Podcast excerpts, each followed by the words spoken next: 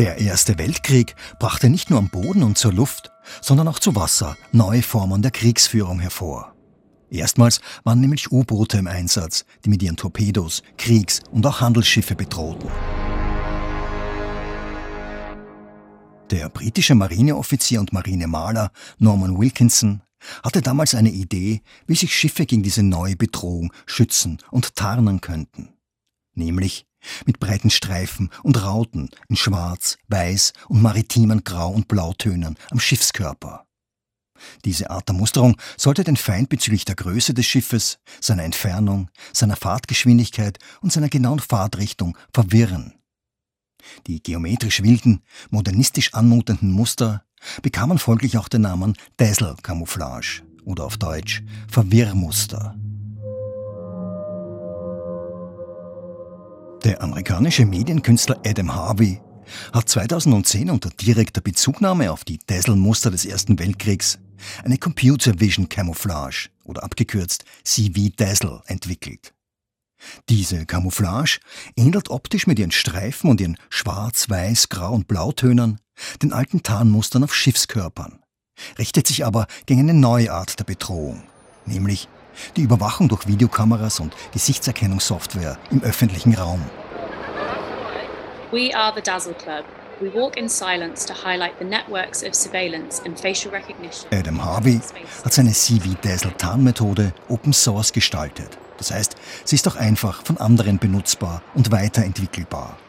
Und genau das haben 2019 auch Emily Roderick und Georgina Rowlands getan und sich gemeinsam mit zwei weiteren Künstlerinnen in London zum Dazzle Club zusammengeschlossen. So the Dazzle Club was a uh, two-year project based in London, and it was really set up as a response to the admission of use of facial recognition illegally in King's Cross. Erklärt Emily Roderick. Unmittelbarer Anlass für die Gründung ihres Dazzle Clubs war die Überwachung mittels Gesichtserkennungssoftware im Bereich des Londoner Verkehrsknotenpunktes King's Cross, die 2019 erstmalig und zum damaligen Zeitpunkt auch ohne rechtliche Grundlage stattfand. Mit ins Gesicht geschminkten Linien und geometrischen Formen sowie bunten Extensions für die Haare zog der Dazzle Club damals zu vorab angekündigten Zeiten in der King's Cross Gegend von einer Überwachungskamera zur nächsten. Um so für die Kameras unsichtbar, für die Passanten aber ausgesprochen sichtbar zu werden und so zum Nachdenken und zu Diskussionen anzuregen, wie Georgina Rowlands vom Dazzle Club ausführt. We had this idea of applying this really bold face paint and, and being invisible to the systems around us, but being highly visible to the, to the members of public. Wie im Tierreich und wie beim Militär sind Taktiken der Tarnung oft nur eine bestimmte Zeit effektiv. Solange, bis der Gegner dazugelernt hat. Die von Adam Harvey konzipierte CV Dazzle Camouflage-Technik hilft heute nur mehr gegen einfache Gesichtserkennungstechnologien, wie sie etwa auf Smartphones installiert sind. Dem technischen Stand der elektronischen und digitalen Überwachung im öffentlichen Raum ist sie mittlerweile aber nicht mehr gewachsen, wie auch Emily Roderick freimütig einräumt. Long story short, no, the uh, CV Dazzle I mean, it wouldn't work necessarily against public surveillance systems. The, the CV Dazzle would work against things more within social media, these different fa- facial recognition algorithms that, as a consumer, as someone on the internet, has access to. And that's why the project was focused more towards raising awareness. Schauplatzwechsel von London nach Mailand. Hier betreibt Rachele Didero ein von ihr gegründetes kleines Modelabel mit dem Namen Capable. Es hat sich auf die Herstellung von Kleidungsstücken spezialisiert, die den hochentwickelten aktuellen Überwachungssystemen sehr wohl Paroli bieten möchten.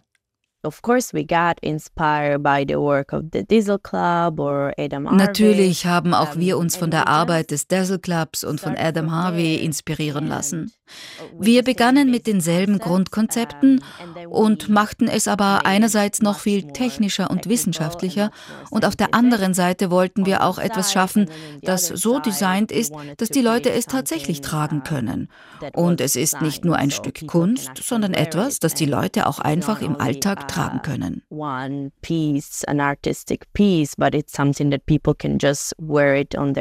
Daily basis.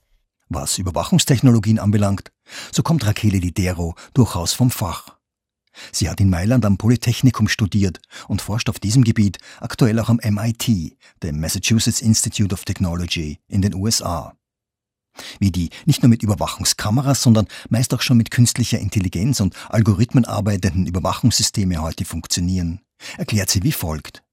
I mean, I like to call them facial recognition cameras, facial recognition technologies in general, because it's not only. Ich nenne sie gerne Gesichtserkennungskameras oder Gesichtserkennungstechnologien im Allgemeinen, weil es nicht nur die Überwachungskameras auf der Straße sind, sondern die biometrische Erkennung passiert auch dann, wenn wir unsere Smartphones benutzen oder wir etwas auf eine Website hochladen. They first categorize Normalerweise funktionieren die Systeme so, dass sie zuerst alles, was sie auf dem Bild sehen, kategorisieren. Sie sagen also, da ist ein Auto, da ist ein Hund, da ist ein Fahrrad, da ist eine Person. Sobald sie eine Person identifiziert haben, holen sie die biometrischen Daten ein. Das heißt, sie berechnen den Gesichtsabdruck, den Abstand zwischen den Augen und den Augenbrauen und so weiter. Es ist wie ein Fingerabdruck, den wir auf unserem Gesicht haben. Und dann können Sie den Abgleich vornehmen und diesen Gesichtsabdruck mit Gesichtsabdrücken in großen Datenbanken abgleichen, in denen auch alle unsere persönlichen Daten gesammelt werden. Anhand unseres Aussehens und unserer biometrischen Daten können Sie also all unsere persönlichen Daten abrufen und herausfinden, wer wir sind. Und genau da kommt das ins Spiel, was Rachele Didero Adversarial Garment nennt, also ein Kleidungsstück als Gegenspieler. We have to imagine the um, garments as if they were covered by many, many, many QR codes. Wir müssen uns die Kleidungsstücke so vorstellen, als ob sie mit vielen, vielen QR-Codes bedeckt sind. Und die QR-Codes senden jeweils eine Information. Und wenn ein Überwachungssystem zu viele dieser Informationen erhält, dann ist der Algorithmus nicht mehr in der Lage, eine andere Information zu sehen, nämlich die auf unserem Gesicht, weil er durch all diese Informationen, die unsere Kleidungsstücke an den Algorithmus senden, abgelenkt wird. Es passiert also eine Überladung und Überwältigung der Überwachungssysteme mit Information. Etwas, das sich durchaus auch in den extrem farbenfrohen und wilden Mustern der Kleidungsstücke von Capable widerspiegelt.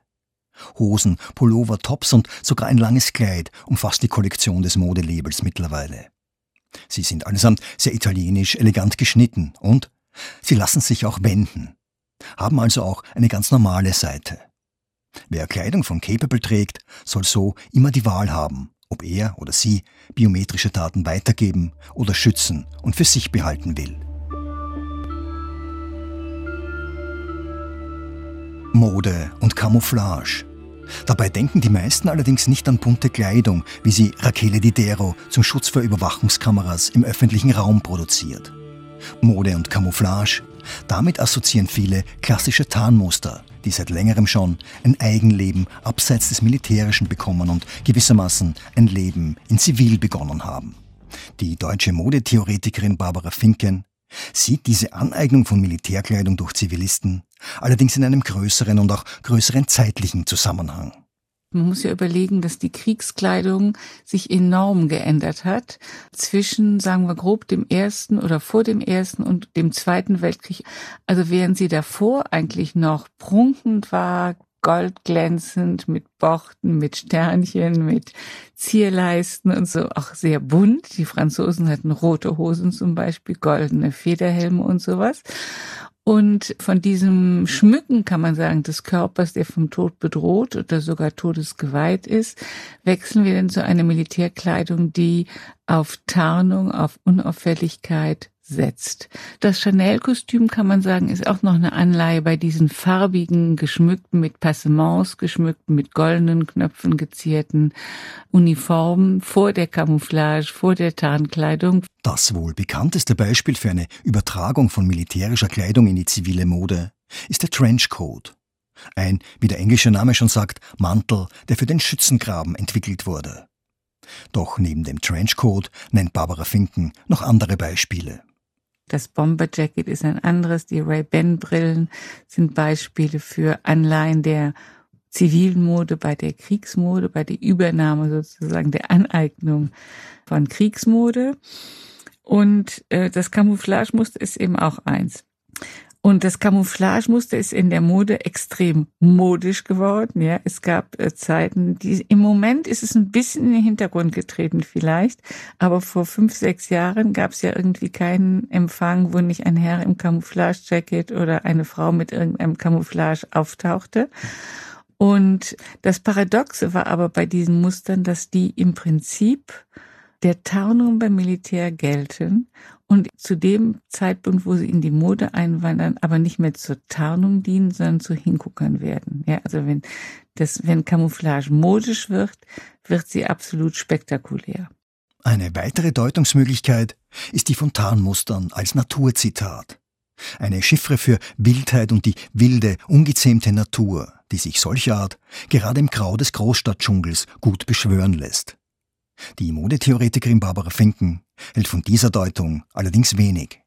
Das ist ganz klar ein Militärzitat, aber eben ein Militärzitat, das eben funktionslos geworden ist, ja, und das sich jetzt rein der, der spielerischen Schönheit, wenn Sie so wollen, dieser Eigenartigkeit dieser Muster hingibt und dabei vielleicht noch die militärischen Thrill des Verstecken müssens irgendwie im Hinterkopf hat, wobei die Funktion ja gerade umgeschlagen ist. Also die Ästhetik ist ja gerade umgeschlagen, weil es ist ja super auffällig und nicht mehr unauffällig tarnt, sondern wirklich super auffällig, wenn man so ein äh, Camouflagemuster im Zivilleben anzieht, ja. Diese Zivilisierung von Camouflagemustern, wie sie in den vergangenen Jahrzehnten Mode geworden ist, lebte allerdings auch stark von einem Gefühl einer stabilen Friedensordnung, in der Krieg als ein Relikt und Auslaufmodell erschien. Es könnte sein, dass uns in Anbetracht der Weltlage die Lust an Militärzitaten nun verloren gehen könnte und damit auch die Tarnmuster wieder aus der Mode kommen. Wir haben den Ukraine-Krieg, wir haben den Gaza-Krieg, wir haben sozusagen, wir sind sozusagen von Kriegen umrandet, umgeben und deswegen glaube ich, ziehen wir nicht mehr so viel kriegskonnotierte Mode an, außer wie Zelensky im olivfarbenen T-Shirt, wenn man wirklich äh, im Krieg, äh, wenn man wirklich im Krieg steht, ja. Und vielleicht kann man diese Überlegung aufstellen, je kriegerischer die Welt wird, desto weniger kriegerisch ist die Mode. Und die Mode hat umso mehr Militärzitate, desto weiter der Krieg weg ist oder desto weiter der Krieg zurückliegt vielleicht, ja.